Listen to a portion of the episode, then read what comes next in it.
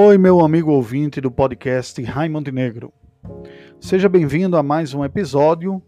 No episódio de hoje, nós vamos refletir sobre a revelação especial, um passo subsequente no estudo da revelação.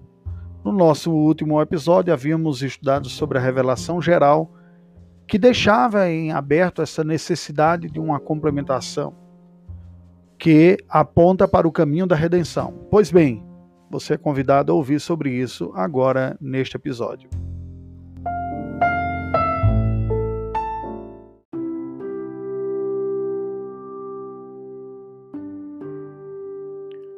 No episódio de hoje, intitulado Revelação Especial, referente ao capítulo de número 4 da obra Somos Todos Teólogos, do Dr. Sproul, nós vamos refletir sobre esta que é aquela revelação com poder redentor.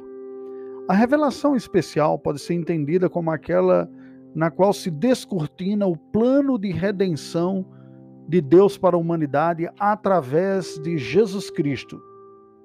Nós temos que nos lembrar que há divisões e compreensões distintas na filosofia sobre o conhecimento. Basicamente, a filosofia tem se dividido sobre duas formas de busca da verdade: o racionalismo, que parte de uma ideia mais cognitiva, compreensível, por intermédio da mente chegamos à compreensão da verdade, ou a abordagem empirista, que vem através da experiência, dos sentidos.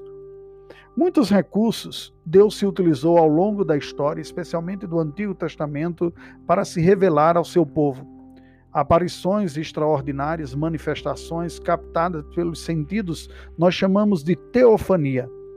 Possivelmente uma das mais conhecidas seja aquela da sassa ardente, através da qual Deus se revela no seu nome pessoal da aliança, o Yahvé, falando a Moisés, aquele pequeno arbusto que em chamas não se consumia.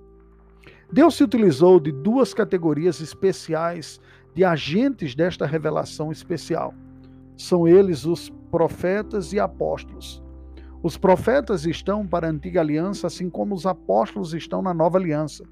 Eles foram agentes humanos, porta-vozes de uma revelação especial de Deus, através das quais o conhecimento específico de Deus, a verdade objetiva, era comunicado aos seres humanos.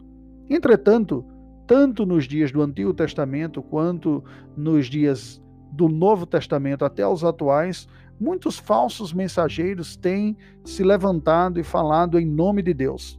Falsos profetas geralmente eram reconhecidos por entregarem mensagens sob encomenda. Eram portadores de mensagens que caíam no gosto das pessoas. A palavra de Deus nos apresenta, portanto, para que a humanidade, o povo de Deus, não estivesse à mercê de supostos mensageiros que estavam dizendo que traziam a revelação da parte de Deus, três critérios para avaliarmos o verdadeiro mensageiro da revelação especial. Três testes divinos. O primeiro deles é o próprio chamado divino. Esses portadores da revelação especial não são pessoas usadas por Deus que se escolheram ou auto-reivindicaram ser um profeta, um agente de Deus. Antes foram pessoas exclusivamente selecionadas pelo Senhor para serem porta-vozes desta revelação. O apóstolo Paulo, que apresenta-se a si mesmo como um abortivo, um nascido fora de tempo, foi reconhecido pelos demais apóstolos, embora não tivesse sido testemunha ocular da vida, do ministério, morte e ressurreição do nosso Senhor e Salvador Jesus Cristo. Entretanto, Deus despertou pessoas ao longo da história para serem seus porta-vozes. E esta era uma credencial importante e necessária. O segundo diz respeito aos sinais ou credenciais, práticas.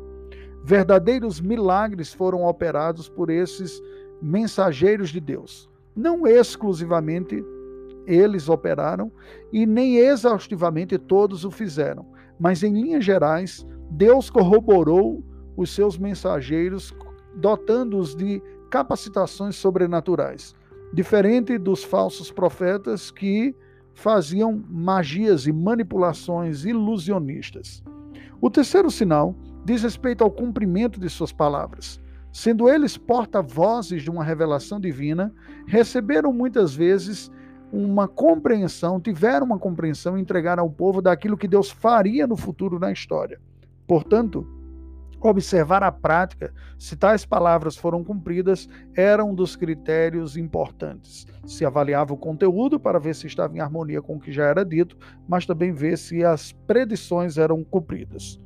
Cristo é o objeto por excelência da revelação especial de Deus, a revelação apostólica inspirada.